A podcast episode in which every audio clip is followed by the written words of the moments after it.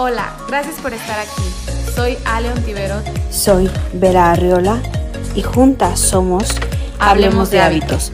Te compartimos información que te interesa como mujer, mamá. Y si quieres cambiar tus hábitos y tu energía, esta información es para es ti. para ti. Hola, ¿qué tal? Bienvenidos a otro episodio de Hablemos de hábitos. Estoy súper contenta de estar en un programa más con ustedes y hoy tenemos un episodio súper especial eh, es un tema muy delicado, pero también tenemos una súper, súper invitada, preciosa, que nos va a venir a hablar de este tema desde su experiencia. Pero antes de darles un poco más de información, voy a saludar primero a Vera, que está del otro lado. Hola Vera, ¿cómo estás? Hola, ¿qué tal? Hola Ale, y como dices, es un día y un episodio muy, muy especial porque es información que esperemos que llegue a sus corazones y que si alguien lo necesita, por favor, háganle llegar este episodio. Es con muchísimo amor y con todo el respeto y más ahorita con todo el movimiento que está pasando en octubre, que es nuestro mes rosa. Pero bueno, sin más preámbulo, les presentamos a la flaca Comezano, civil Sibyl Carreno. ¿Cómo estás? Bienvenida y gracias por acompañarnos en esta mañana. Hola chicas, no, muchas gracias a ustedes por la invitación y por esta oportunidad de contar mi historia y bueno, y dar algunos tips que puedan ayudar a algunas personas eh, a prevenir y, a quienes estén padeciendo la enfermedad, bueno, a salir airosas de ella. Primero quisiera contarles quién soy yo. Mi nombre es Sibyl Carrero. Eh, en el 2015 fui diagnosticada con cáncer de seno. Eh, fui operada inicialmente para extirpar, extraer un nódulo supuestamente benigno, pero cuando me hacen la cirugía para retirarlo, la doctora notó algo extraño. Lo mandó a la biopsia y ahí es cuando soy diagnosticada con cáncer de seno grado 3. Eh, estaba in situ, pero estaba comenzando a infiltrarse, eh, por lo cual sometida nuevamente a una cirugía, pero esta vez para hacer la mastectomía de ese seno y hacer la reconstrucción de, junto con la prótesis con colgajo que eso quiere decir mover un músculo de la espalda hacia adelante para que cubra la prótesis y darle forma al seno. Eh, fueron dos años de recuperación de esa cirugía. Es, es una cirugía muy invasiva, muy dolorosa, de una recuperación muy lenta. Eh, y al mes de esa cirugía, bueno, me colocaron el catéter porque las quimioterapias suelen eh, quemar las venas. Y como me hicieron vaciado ganglional del lado izquierdo, eh, cada vez que uno le hacen ese tipo de extracción, ese brazo queda, digamos, como delicado de por vida. En ese brazo no nos pueden tomar la tensión, no nos pueden tomar una vía, queda con poca fuerza, no nos pueden apretar el brazo, ni siquiera podemos cargar una cartera pesada en ese brazo. Entonces debemos cuidarlo de por vida, hacer nuestro brazo consentido por vida. Entonces los doctores, pensando a futuro, de, para no dañarme las venas del brazo derecho, me colocaron el, el catéter. Eh, comencé las quimioterapias, como era un tipo de cáncer muy agresivo, eh, salí positiva al GER3, que eso quiere decir que es un que la célula cancerígena está rodeada de una proteína que se comunica de manera muy rápida con la célula que tiene al lado y la convierte también en una célula cancerígena. Entonces, por este motivo, yo tuve que eh, recibir quimioterapia durante dos años el cual un año fue solamente de un medicamento para prevenir, para controlar como esa proteína y prevenir una recaída a futuro.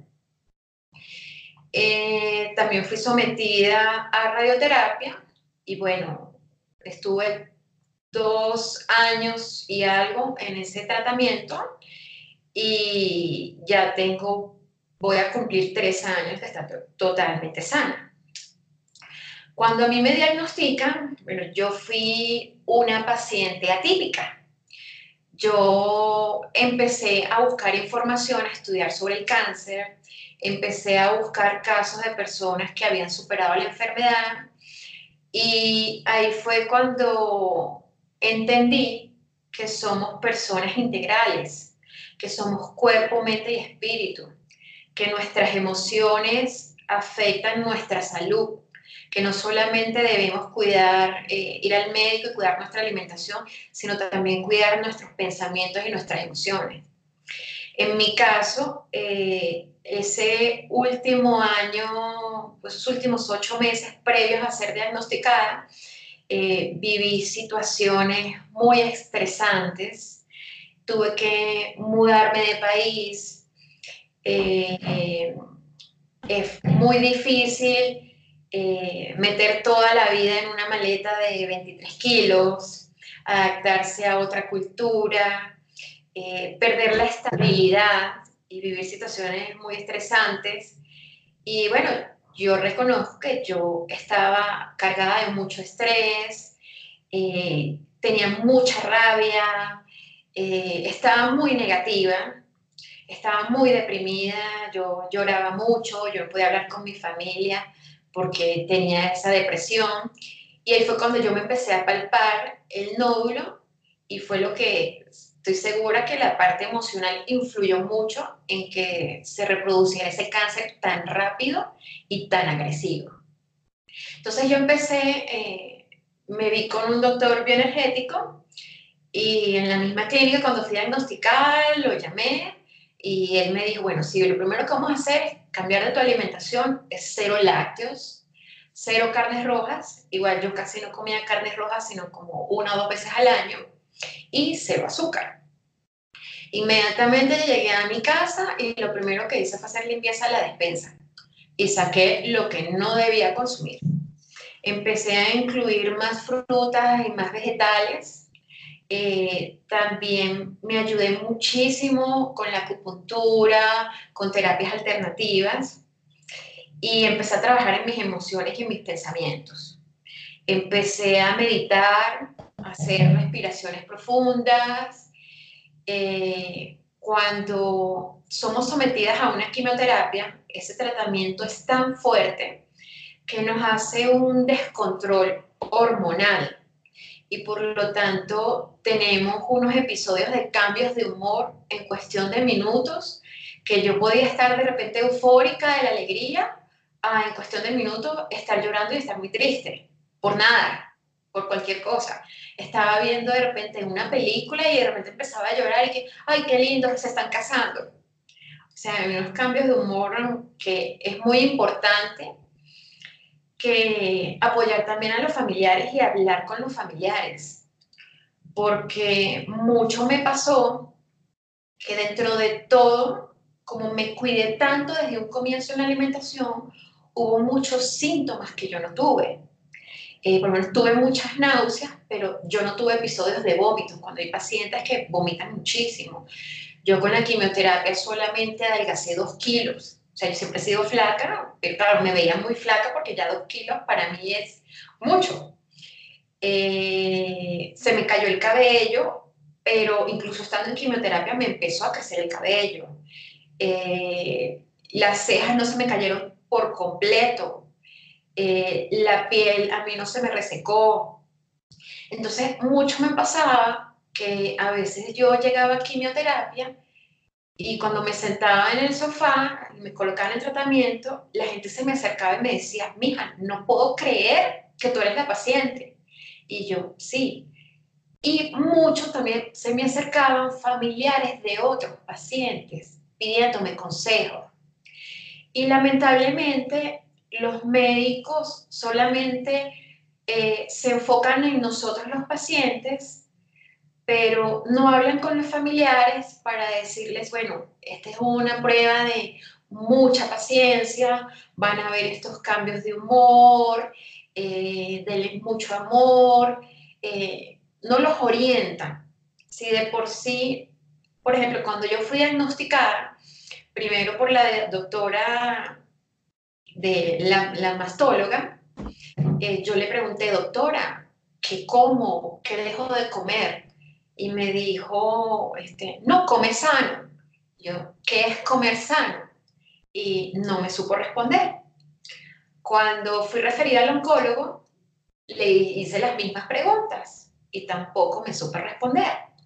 Claro, entonces yo con esta investigación que hice, estudiando sobre alimentación y con la ayuda de mi doctor bioenergético, este, aprendí que porque no se debe consumir lácteos, que los lácteos son muy acidificantes y cuando somos pacientes oncológicos debemos tratar de tener mm, nuestro cuerpo lo más alcalino.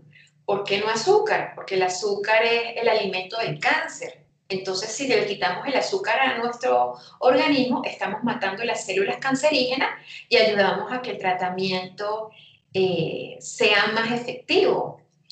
Entonces, eh, lo que pasa es que los oncólogos, y aquí con todo respeto hacia los doctores, eh, no le dicen a los pacientes que dejen de consumir estos alimentos porque de repente hay pacientes que se van muy al extremo y tienen miedo a que adelgacen más de lo que suelen adelgazar con el tratamiento. Entonces sí siento que hace falta un poco más de orientación hacia los pacientes oncológicos en la parte alimenticia, a decirles que coman más alimentos verdes, eh, más frutas, eh, pero, pero bueno, afortunadamente cada vez hay más el coach, hay más información, esta información se está viendo mucho más en las redes, y bueno, ojalá más personas adquieran este tipo de alimentación. Con respecto a lo que les comentaba también de, los cambios hormonales que nos hacen eh, cambiar eh, las emociones drásticamente, eh, yo lo que hice fue que yo dejé fluir mis emociones.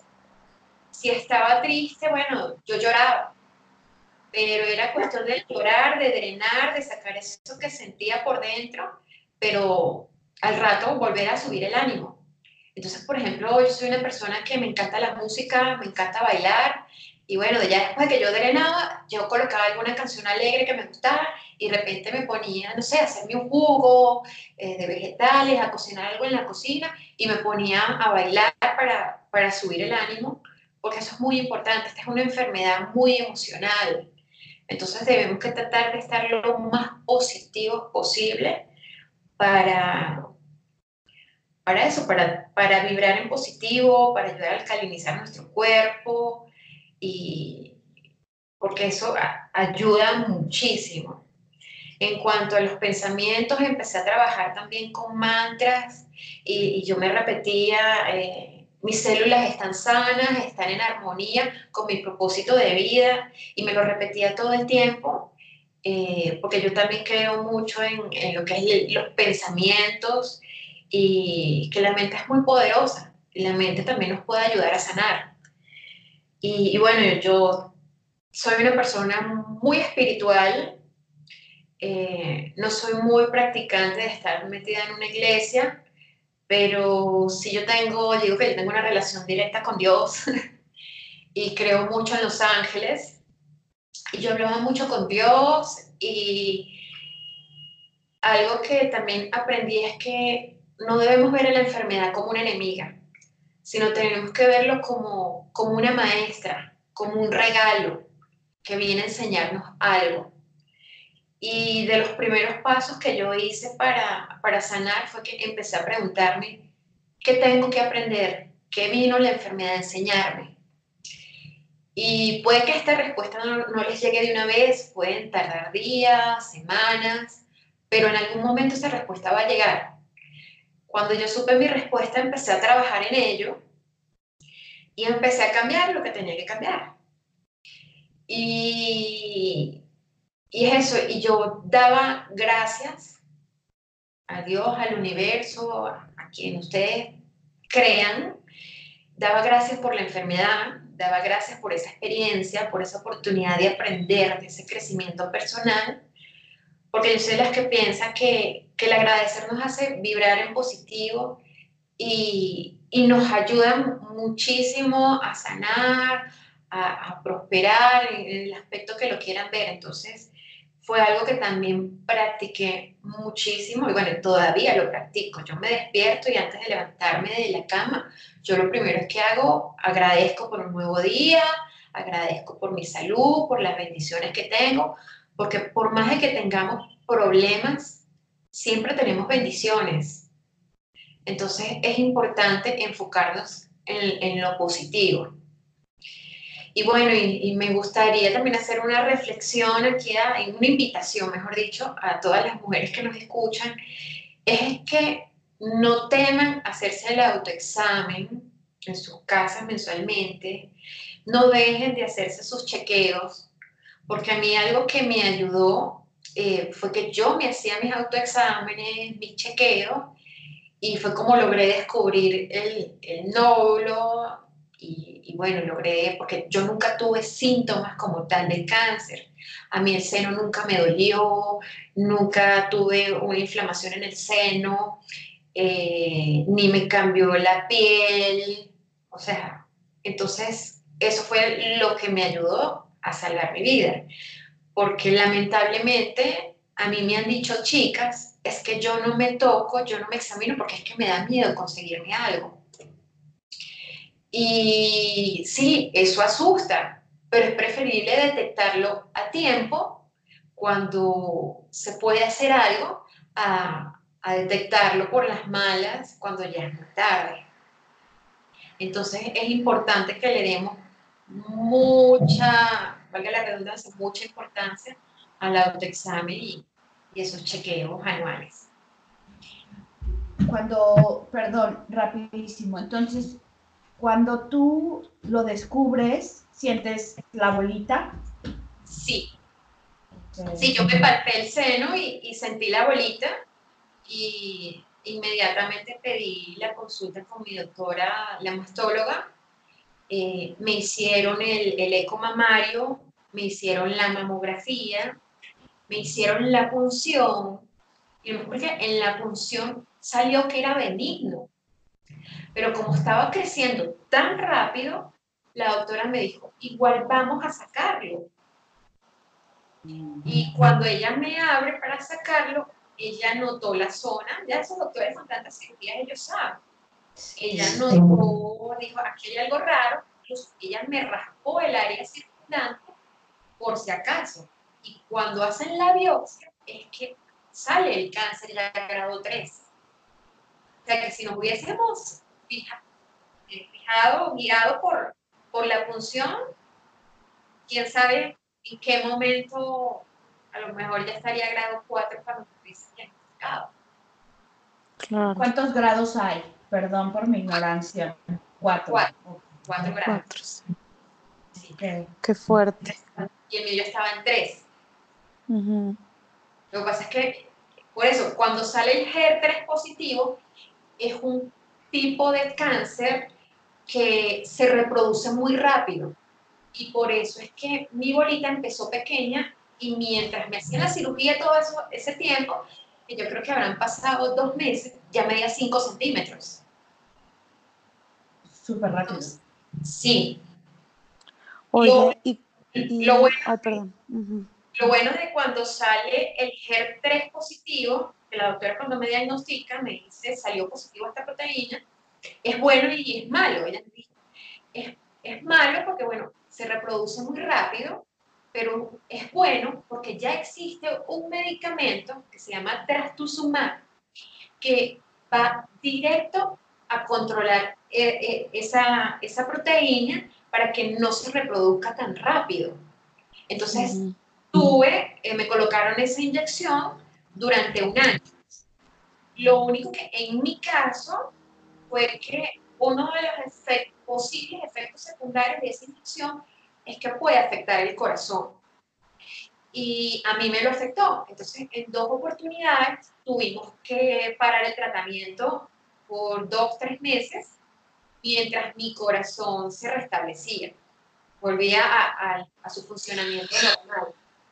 Porque llegó un momento en que yo me tomaba la atención, la atención la tenía alta, llegué a tener las pulsaciones en 180 pulsaciones, que es demasiado, y yo sin hacer nada, estaba en cama. En cambio, tengo una amiga, una señora mayor, eh, compañera de quimioterapia, ella también salió positiva, le colocaron este tratamiento, y ella había sido operada del corazón, tiene una cirugía de corazón abierto, y a ella este medicamento no le hizo nada, nada. Entonces, eh, incluso me hice amiga de una muchacha del laboratorio que, que produce el medicamento y me decía, sí, tú eres un caso de estudio en el laboratorio, tú eres el paciente más sensible que hemos tenido con ese medicamento. Y un también me lo dijo, sensible, entonces pasa contigo, eres el más sensible ese medicamento. Pero bueno, afortunadamente son 17 inyecciones, yo toleré 15 y las 15 ya doctor dijo, Y ahorita tengo mis chequeos anuales, me, anuales no, cada seis meses. Y, estoy perfecta. Incluso me siento ahorita más sana que incluso antes de la enfermedad. Ay, qué bueno. No, y te ves súper bien. Eh, yo que tengo ahorita la, la, fortuna de estar platicando con ustedes dos y estoy viéndolas, este, Qué, qué, padre que nos vengas a contar esta experiencia que pues en su momento te vino a traer un gran aprendizaje eh, y todo lo que nos estás contando, pero qué bueno que puedas tú ahora compartir esta experiencia con todos los que te estamos escuchando, las personas que igual tal vez no tengan la enfermedad en su cuerpo, pero tengan alguien en familia, en casa, algún amigo, o tal vez ellos son los que están teniendo este padecimiento o esta enfermedad pero que sepan que existen mucho más herramientas y no solamente lo primero que te diga el primer médico, ¿no? O sea, investigar otras herramientas, eh, hacerlo a la par, no sé si se puede a la par con medicina alternativa, eh, la alimentación súper limpia, que no es porque sí, o sea, tiene una gran razón de ser, eh, todo lo que nos estás diciendo, la meditación, toda esta parte integral que somos es súper, súper importante para pues todos tener esta salud que, queremos tener, ¿no? Y más si estás pasando por una situación así. Oye, Civil, yo te quería preguntar, digo, igual, es una pregunta, no, no va con la parte física, sino con tu parte emocional y mental. Cuando tú vas al, al doctor y, te, y te revisan y te dicen que tienes un tumor y que pues es cancerígeno, yo sé que primero te dijeron que era benigno, pero lo que está muy grande y que hay que sacarlo. Cuando te, enteras que es cancerígeno, ¿qué pasó por tu mente? O sea, ¿qué fueron tus pensamientos? ¿Cuáles fueron tus emociones? Bueno, eh, aparte, la doctora que, que me diagnostica eh, no tuvo el tacto para darme la información, sino que me tocó el seno, me hizo como hacia arriba y hacia abajo, y me dijo, esto hay que quitarlo, tienes cáncer. Eh, esa fue su manera de decírmelo. No, Qué fuerte. Eh, yo de una, y me dijo, esto está en, grado 3, esto hay que quitarlo. Yo de una dije, nada, me voy a morir. Me solté en llanto de una vez. Ahí la doctora se dio cuenta así como que, wow, ¿qué hice? Y entonces ahí ella me agarró las manos y me dijo, este, bueno, sí, el 50% es lo que nosotros podemos hacer los médicos y el otro 50% está en tus ganas de vivir. Eh, mi esposo me había acompañado al médico, pero a él no lo dejaban entrar al consultorio porque había muchas mujeres con batas y pues ahí mismo hacen las mamografías y yo salí, lo busqué y bueno, y yo lloraba y lloraba y lloraba y yo era algo así que yo, yo quería parar de llorar, pero no podía. Hasta que se me acercó una señora, esos angelitos terrenales que Dios nos pone en el camino. Y ella me dijo, este, se acerca a mi esposo y le dice, ¿puedo hablar con ella? Y el esposo, sí, sí, por supuesto. Y ella se sienta al lado mío y me cuenta que ella tuvo cáncer y era una señora divina, hermosa, como de 50 y algo de años, le estaba saliendo su cabello blanco y, y me dice, yo tuve cáncer y, me habló un poco más de todo lo que yo le hablaba a ustedes aquí del programa, de la parte emocional. y me dijo, para mí esto es una bendición, eh, yo tengo una librería y estuve a punto de venderla, pero decidí que no porque me ayudó a distraerme. Y la señora me habló tan bonito que ella fue la que logró calmarme. Claro, yo llegué a la casa, ese día me dio una migraña horrible y estuve literal dos días en cama llorando. ya a los dos días yo dije, bueno, ya, porque también me afectó muchísimo eh, llamar a mi familia a Venezuela y contarles, estoy pasando esto. Y estando nosotros aquí en Bogotá, mi esposo y yo solos. Y aparte del tema país, estresarlos más con el que estoy enferma. Yo pensaba también mucho en ellos. Y a los dos días yo me levanté de la cama y dije, bueno, ya, ya lloré, ya drené, ahora a poner manos a la obra. Porque si sigo con, con estos sentimientos, eh, no me voy a curar. Y entonces ahí fue cuando dije, bueno, manos a la obra, positiva. Eh, yo creo mucho en, los ángeles los arcángeles, empecé a trabajar muchísimo el código sagrado del arcángel Rafael, que es el arcángel de la sanación. Eh, empecé a hablar con Dios, empecé a, trabajar en mi parte interna eh, emocional, espiritual, a preguntarme qué tengo que cambiar, qué tengo que aprender. las meditaciones y y bueno, y a tratar de mantenerme positiva. Y algo que hice, que también se lo recomiendo muchísimo, eh, fue hacer una limpieza social. Yo hice una limpieza tanto en redes sociales como en mi vida. Las personas que llegaban a mi casa y me decían, pobrecita, o vas a vivir situaciones muy estresantes, que venían con esa actitud de lástima o negativas, cuando se decía a mi esposo, listo, esta persona no la quiero más en mi casa. Yo no necesito personas negativas y personas con lástima. Yo necesito personas positivas y alegres a mi lado. Ayer, ayer, fíjate que ahorita que hablas de esto, este, me metí al Facebook, no me meto mucho al Facebook, pero ayer me metí al Facebook y veo un mensaje de una mujer que dice que está embarazada y que invitó a una amiga a su casa y que empezaron a tomar una copa eh, la amiga con su esposo.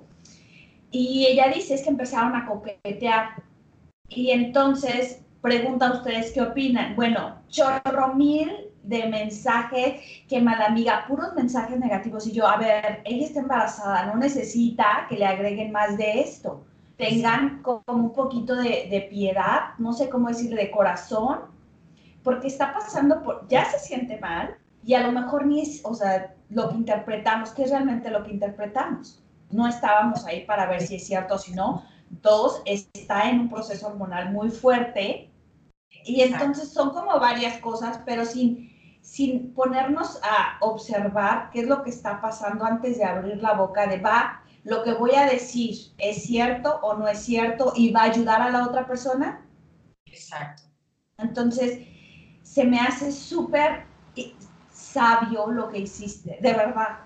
O sea, creo que, y no nada, creo que en toda nuestra vida deberíamos hacer eso. Exacto, exacto, sí. Incluso, pues que a mí una persona llegó y vino a mi casa y me dijo, queriéndome dar ánimo. Yo entiendo por un lado la otra parte, que cuando, no sé, a uno viene una amiga y le dice, tengo cáncer, la persona que recibe la noticia queda en shock y a veces que no sabe qué decir. Y es preferible quedarse callados. Eh, a mí una señora me dijo, mija, no, sientas, no te sientas que no sirves para nada. Tengo, yo tengo una hermana que pasó por eso hace nueve años y está bien. Y yo así como que, eh, esa no es una manera de motivar.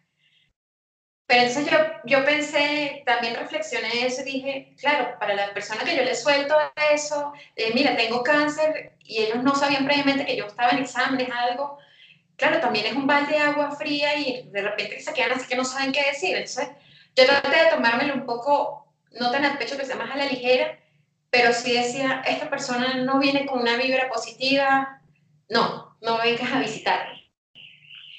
Y algo que yo hice fue que yo no publiqué en redes yo no le conté a, a, muchos amigos, sino son simplemente a mi familia, la familia de mi esposo y a los amigos muy, muy, muy cercanos por lo que yo estaba pasando.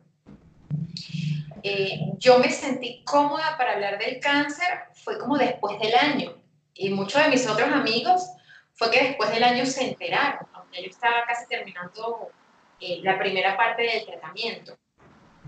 Eh, porque sí, con tan poca gente que supo, por un lado fue bonito, porque el día de mi cirugía, eh, mi esposo tuvo 80 mensajes en el WhatsApp. Yo tuve 60 y pico de mensajes. Por un lado es bonito porque decís, wow, tengo mucha gente que me quiere. Pero por otro lado, en ese momento, ni él ni yo estábamos para estar contestando celular, para estar contestando mensajes. Entonces, por eso yo lo tuve muy privado. Y incluso la flaca come sano no nació por idea mía, nació por idea de otros pacientes, porque se veía tanto la diferencia entre otros pacientes conmigo que era tan recurrente. Yo estaba en el oncólogo esperando porque me atendieran, estaba esperando por entrar a la sala de quimioterapia, incluso yo estaba conectada, que siempre alguien se me acercaba, pacientes o familiares, a preguntarme, ¿qué estás haciendo? ¿Por qué te ves tan bien? Entonces, una vez estando en radioterapia, me acuerdo con un par de señores mayores, yo siempre digo, yo, yo creo que con las radioterapias son todos los días, eh, son, creo que, creo que lo mínimo son por 16 días. Y digo, yo son viejitos todos los días en la tarde hacían la tarea a ver qué, qué me iban a preguntar en la noche porque yo me hacía la radioterapia de 6 de la tarde a 7 de la noche. Todos los días me llegaban con preguntas diferentes. Y un día ellos me dijeron, mira, tú tienes que, que, o escribir un libro, o abrir un blog, algo, que tú tienes que compartir todo eso que has aprendido. Entonces, cuando yo dije, y era tan recurrente las preguntas, y yo dije, a lo mejor yo tuve que pasar la enfermedad, porque esta a lo mejor es mi misión, ayudar a otros, porque ya que como digo, fui una paciente típica, estudié la enfermedad, estudié cómo recuperarme y, o sea, yo tomé la responsabilidad de las en mis manos, no la dejé solamente en las manos del médico. Entonces, pocos pacientes hacen eso, porque tuve amigas de quimioterapia que terminaron antes que yo y yo les preguntaba, chicas, ya están en remisión, ya les hicieron los exámenes. Y me decían, sí, ¿qué es remisión? uno tiene que investigar también, poner su parte. La responsabilidad de la salud no es nada más del médico, nuestra también. Totalmente. Empecé a buscar las terapias alternativas, yo terapias de imanes, la eh, acupuntura, meditación y muchos pacientes no buscan este tipo de herramientas entonces dije, bueno, a lo mejor este era, yo tenía que pasar por esto para poder ayudar a otras personas. Sí. Y, afortunadamente con el Instagram me ha ido muy bien y, he logrado ayudar a varias personas con mis asesorías. Yo pienso que eso, que todo hay que verle el lado positivo y la aprendizaje y Claro, siempre hay un aprendizaje. Yo te quiero hacer una pregunta sobre tu limpieza de personas. ¿Qué te decían las personas que se quedaron contigo? A las que decías, tú contigo sí me quedo. ¿Qué te decían? Siempre este, estaban muy positivos, estaban, este, flaquita, ¿qué te provoca hacer? ¿Qué te provoca comer? Eh, yo fui de, yo recibí muy pocas visitas, eh, por eso, por ese grupo selecto, y yo les comentaba, o sea, con ustedes fueron los que quedé, y bueno, estaban muy, muy agradecidos y, siempre, Flavia, ¿cómo te sientes? Un mensaje, una llamada, eh, me hacían sentir muy querida, entonces fue, fue muy chévere saber con qué personas se podía contar en ese momento. ¿Y te gustaba hablar del tema o preferías no hablar de eso con sí, las personas? Sí, con mi grupo cercano sí. Sí, este, con lo que no me sentí cómoda, a pesar que mi esposo es fotógrafo, me decía, vamos a tomarte una foto artística. Eh, a mí me, afectó muchísimo la caída del cabello. Eh, yo no quise fotos. Yo no tengo ni una sola foto calva. Eh, sí me tomé fotos con mi peluca, pero yo tenía el cabello muy largo y me lo corté y me pude hacer una peluca con mi propio cabello. Eh, no me sentí cómoda en redes para, para comentar, o sea, lo tuve, fue muy de nosotros. Ya después cuando me sentí cómoda, ahí sí fue que, que empecé a hablarlo con las personas fuera de mi grupo, digamos, mi grupo cercano. Pero, pero sí, con mi grupo cercano, sí, yo les comentaba todo, bueno, me siento, incluso hasta amigas se hicieron, se turnaron para venir a acompañarme, mi esposo estaba trabajando, si no podía faltar, bueno, flaca, yo me voy, me quedo contigo todo el día. Eh, tuve dos personas que, que me ayudaron así. Eh, pero, pero de resto, sí, estoy muy abierta con mi grupo cercano a hablar del, del tema, de cómo me sentía. Bien. Y lo mejor dicen que es la, la risoterapia. O sea, entre más endorfinas tu cuerpo, mm, distraes muchísimo toda esta, toda esta enfermedad y eh, provocas que tu cuerpo se, se restaure, se... Y luego te quería hacer otra pregunta del arcángel, del código del arcángel Rafael.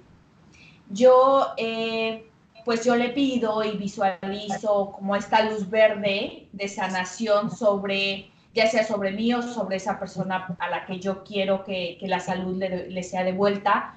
¿Cómo es lo del código Rafael? El, código sagrado del arcángel Rafael es el código, es el número 29. Entonces yo empiezo a meditar, empiezo a visualizar esta luz y si mal no me equivoco ahorita, creo que hay que repetir el número 29, creo que son 47 veces. Ok. Y porque esa es como una manera más, más rápida, más directa de conectarnos con el arcángel. Y ya después de repetir el número esa cantidad de veces, eh, yo le daba gracias por ser como que la mano derecha de Dios para ayudarme a recuperar mi sanación. Eh, y hablaba con Él. Y de verdad que viví situaciones tan bonitas cuando estaba eh, pasando la enfermedad que yo decía, definitivamente yo soy una consentida de Dios, porque era de salir de la clínica que me sentía mal, y estaba haciendo mucho sol y así como que, ay, no puedo caminar, me siento mal, y así como que, ay Dios, por favor, quítame este sol. Y de repente una nube por donde yo iba caminando y me cubría el sol hasta donde yo llegaba. Me pasó como en tres oportunidades, que aquí en Bogotá llueve muchísimo. Entonces, claro, yo me cuidaba mucho de no mojarme para evitar una gripe, porque no anda con las defensas muy bajas. Y es Diosito, por favor, tú que yo no me puedo mojar, cuídame. Y algo así que yo llegaba a la puerta del edificio, yo abriendo el edificio y se soltaba la lluvia, así, una lluvia fuertísima, pero yo no me mojaba. Así, así me pasaba a mí. Siempre que veía que el cielo iba a llover o lo que sea, yo le decía Dios, Dios, detén la lluvia, nada más deja que entre a la casa. Y de verdad, igualito, entraba y se soltaba la lluvia. Y lo más impresionante fue una vez que íbamos al cumpleaños de unos amigos y empezó a llover, empezó a granizar. Y yo ese me sentía bien. Yo dije mi esposo, como es relativamente cerca, yo le dije, no vamos a agarrar taxi, vamos caminando, yo quiero caminar. Y empezó a granizar, pero era algo así como que granizaba como 30 pasos detrás de nosotros y nosotros caminamos y veíamos la nube de granizo, cómo iba corriendo, corriendo. Y cuando entramos al edificio fue que ya empezó a granizar en toda la zona. Pero era así, veía tal cual la cortina detrás de nosotros el granizo. Y, y bueno, este año, eh, porque por las radioterapias, eh, la prótesis se dañó. Entonces se puso muy dura y tuvimos que, tuvimos que cambiarla. Salí muy bien de la cirugía, pero lamentablemente no terminé de drenar muy bien. Y como no terminé de drenar bien, al segundo de haberme quitado el drenaje, eh, agarré una infección muy fuerte que tuve que ir a emergencia. Me hospitalizaron durante ocho días con antibiótico y después me mandaron a mi casa tomando antibiótico durante un mes. Esos días que estuve en la clínica, estaba meditando y meditando mucho y viendo el arcángel Rafael. Y hubo un momento en que conseguí una pluma en mi cama, que eso es una señal de conexión con los ángeles. Y en la clínica yo no tenía nada que tuviera plumas. Y yo, wow, qué bonito. Cuando me dan de alta y llego a mi casa, yo todavía me sentía muy mal, me dolía mucho moverme. Y un día me quedo dormida meditando, conectándome con el arcángel Rafael. Y cuando me despierto, tenía una pluma en mi pecho. Y, lo mismo, en mi cama yo no tengo nada de plumas. ¡Qué hermoso!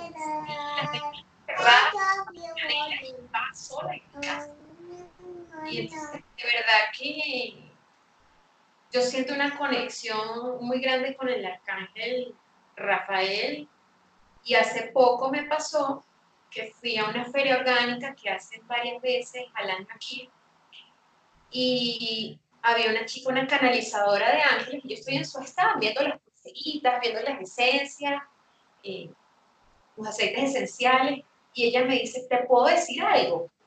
Y yo, sí, dime. Tienes muy marcado el arcángel Rafael, lo tienes como si te estuviese abrazando. Y la muchacha no me conocía. Entonces yo le comento a ella, sí, que yo estuve enferma y yo trabajé muchísimo el código del arcángel Rafael. Y ella me dijo, ah, con razón, se nota, él te cuida mucho.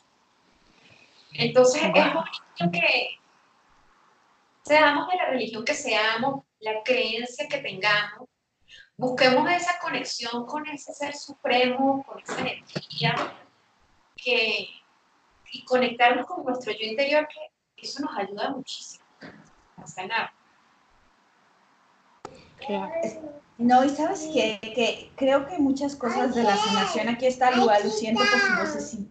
Bueno, no lo siento, me encanta su vocecita. Este, muchas de las cosas o de nuestro, de nuestro despertar de conciencia es entender y tocar ese amor, ese amor divino. Y de verdad, todas las mañanas es, o sea, para mí es eso, sentir su amor y es la gratitud.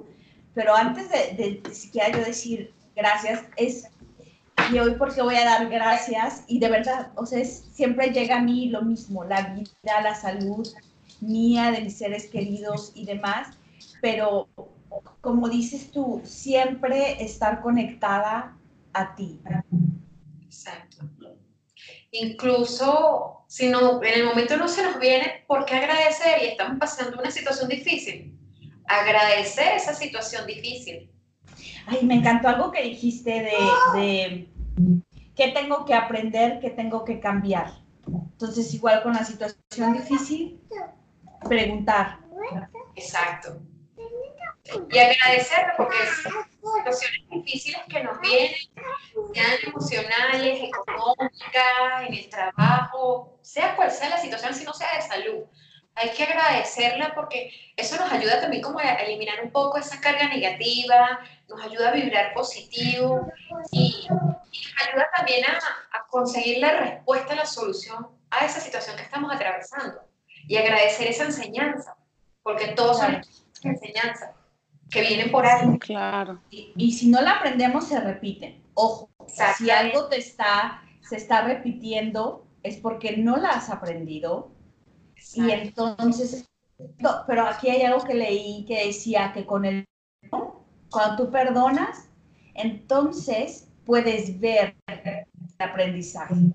Exacto. Por ejemplo, ahorita una pregunta que me hacen mucho es porque el cáncer suele repetir. A mí me preguntan mucho, si ¿no te da miedo una recaída que te vuelva a dar? Y yo les digo, no, yo eso ni lo pienso. Yo, pues, o sea, no está en mí, o sea, yo, yo me veo sana, yo me siento sana, yo cuido mi alimentación para estar sana. Y eres sana. Si, estoy con temor, voy a llamar a la enfermedad. Claro. Y algo que me encanta y creo que es de las cosas que más me gusta es hablarle a las células, hablarle a tus células. Sí. Porque son, o sea, al final todo es información energética y todos tenemos esta, este enfoque y se lo podemos dar desde este, desde este lado, desde el amor, desde el positivismo, que es eh, en donde queremos llegar.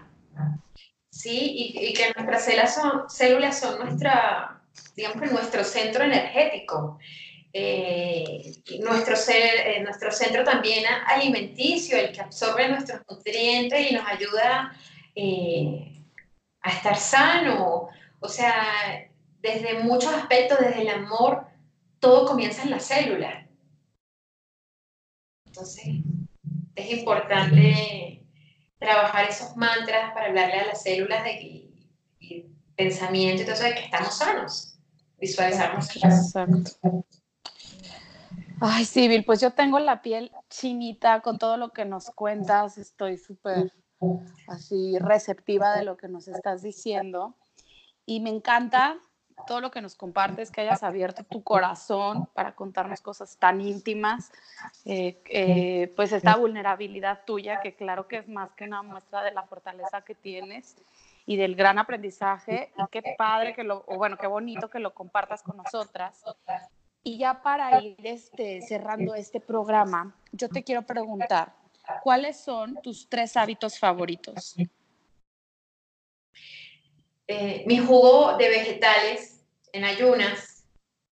Eh, para mí eso fue fundamental para la sanación. Bueno, yo me tomaba dos, uno en ayunas y otro al final de la tarde. Eh, ya ahorita a veces me tomo uno solo en ayunas, pero para mí ese fue fundamental. hacer ejercicios de respiración profunda, conscientes. Bueno, como segundo hábito, eh, saludable, yo recomendaría meditar.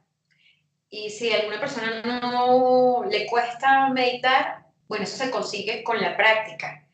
Pero entonces empezar con respiraciones profundas, conscientes, eh, estar en nuestro momento presente y ser conscientes de las respiraciones que estamos haciendo.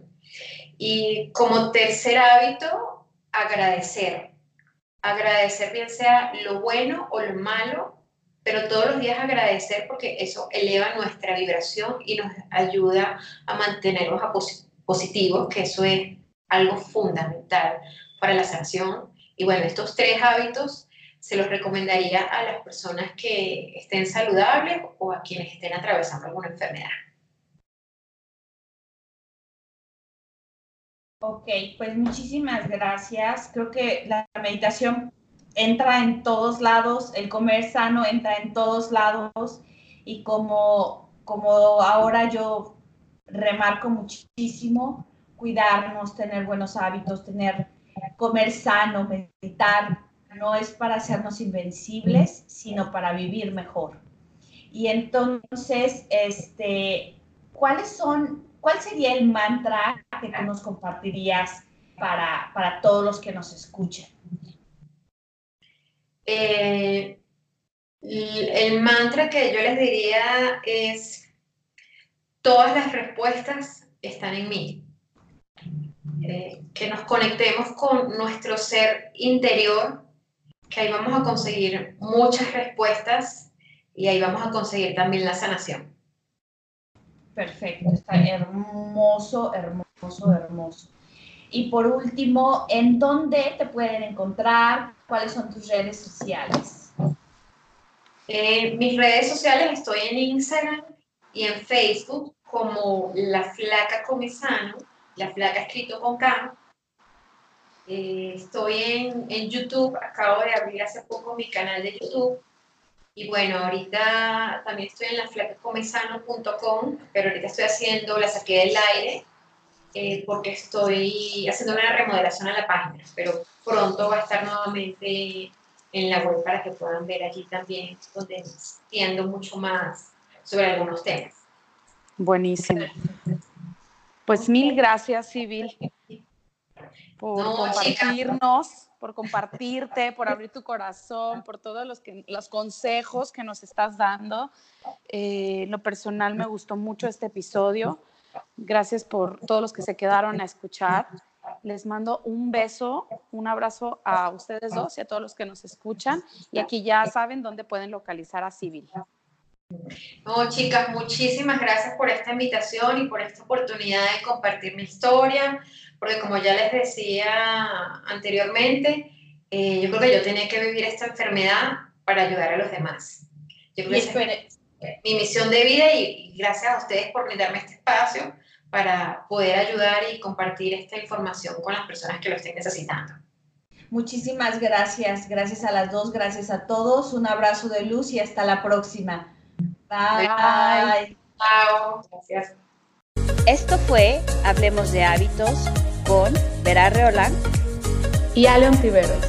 Comparte este podcast con tus amigos. Para más información, visita almendrahealthy.com y bienisana.com.